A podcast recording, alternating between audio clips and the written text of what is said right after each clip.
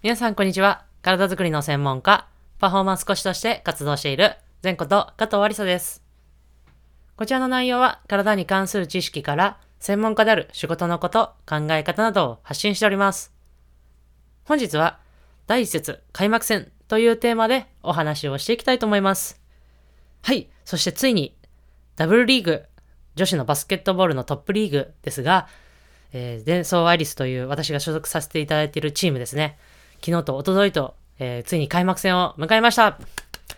そしてその開幕戦で2連勝をすることができました。あ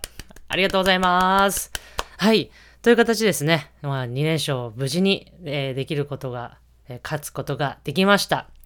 まあ、ちょっとその2連戦に対するちょっとこう感想というかね、えー戦あの振り返りみたいのをちょっとせっかくなんでしていきたいなと思っております。多分、試合がある時は毎週こんな感じで、その週末の試合について振り返りなどをしたいなというふうに個人的には思っております。というか、個人チャンネルというかね、個人配信、このプラットフォームなので、そういう形でやりたいなと思います。はい。で、えー会場に、えーお越しいただいた皆様、そして、えー音声じゃなくて、画面越しですね。で、えー観戦していただいた皆様、本当に応援ありがとうございました。ぜひ、えー来週も見ていただけたらと思います。はい。という形で、ちょっとね、あのー一戦目についてお話をしていきたいなと思いますが、あ、この後のね、えーお話しする、え感想は、あくまでも私個人の意見になりますので、そこら辺はご了承ください。はい。で、一戦目ですがね、えかなりいい流れで、え試合を進めることができたと思います。で、やっぱりやりたい、えーこのチームでやりたいディフェンスからですね、しっかりとブレイクといって、まあ、速攻といわゆる、こう、早くボールを持ってきて、シュートを決めるという攻撃が出せて、まあ、かなりいい流れで、しっかりディフェンスからオフェンスという形でできたと思っております。でですね、このトータルリバウンド、いわゆるリバウンドの数もですね、53本といって、で、シャンソンさんがですね、26本という形で、かなりやっぱり多く取れていました。これもね、かなり大きかったんじゃないかなと思ってます。やっぱりリバウンドがしっかり取れれば、ね、あの、スラムダンクの名言じゃないですか。リバウンドを制する者は試合を制すというね、名言がある通り、やはりリハリバウンドというのは、こう、ボールの支配率を上げるためにはとても重要になってくるので、で、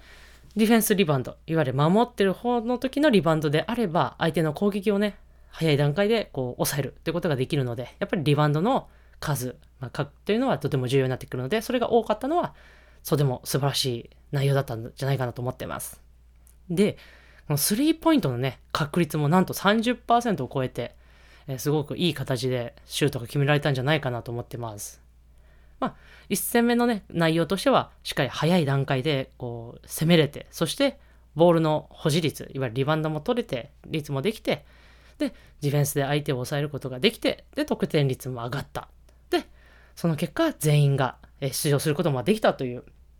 素晴らしい、え1戦目だったんじゃないかな。もう、開幕戦として素晴らしい流れのスタートでできたんじゃないかなと思っております。で、このスタッツに関してはですね、あの、 Wリーグの公式サイトでありますので、ぜひ、そちらの方は、あの、見ていただいて、えー私が個人的に流出しているわけではないということで、えーご安心ください。はい。で、2戦目ですね。2戦目はですね、やっぱりこう、やっぱり開幕戦1戦目とは同じようにやっぱいかないわけですね。で、2戦目っていうのはやっぱり前半はかなり苦しい展開でしたね。こう、得点されたら、まあ、得点して、で、したら、また得点されて、という形で、かなり拮抗した試合だ、でした。で、後半戦、えー選手もしっかり切り替えて、で、スリーポイント、ね、その、もそうですし、そのディフェンスからですね、やっぱり、から、しっかりとアグレッシブにディフェンスをすることができて、え1戦目のような流れをつかむことができて、え勝ち切れた試合じゃないかなと思っております。で、この2戦目もですね、トータルリバウンドが45本という形で、えかなり多く取れていました。で、スリーポイントの確率も2戦目なんと44%という形で高確率でシュートを決められて、すごかったんじゃ、えーすごいいい試合でした。なんか、まあ、正直言うとやっぱりこの開幕戦2連勝、まあ開幕戦ですね、えー勝利することができて、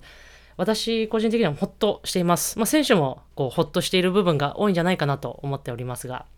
まあ、やっぱり開幕前というのはなかなかこうチーム、まあどのチームもそうだと思うんですが、なかなかこううまく噛み合わない部分もやっぱ多いわけですね。やっぱこう試行錯誤段階ですので。で、やっぱりそうするとやっぱ選手もこう、なんかうまくいかないって形でやっぱ苦しかったと思うんですよね。で、まあ、そういうところもあっての、こう、開幕戦超えてやりたいバスケットが、チームとしてやりたいバスケットができて、勝つことができたっていうのは、やっぱり選手にとっても、チームにとっても、えー、これから自信につながる、えー、素晴らしい試合だったんじゃないかなと思っております。まあ、まだまだ、えー、リーグ戦は長く続きますので、そちらの方をね、このいい流れを続けられるように、えー、私も精一杯頑張っていきたいと思います。で今週末は、トヨタ暴食さんと川崎、神奈川県の川崎でですね、行いますので、ぜひ、えー、会場でお会いできる方、そして画面越しでも、えー、お会い、えー、見ていただける方、ぜひ、あらあの引き続き応援の方よろしくお願いいたします。はい。そんな感じで、え月曜日の全トークはこんな感じでやっていきたいと思います。それでは、最後、全トークはストレッチして終わりにしましょう。目の前に手を組んで、ぐーっとその手を天井に伸ばして、パッと力く。はい。それではまた次のエピソードでお会いしましょう。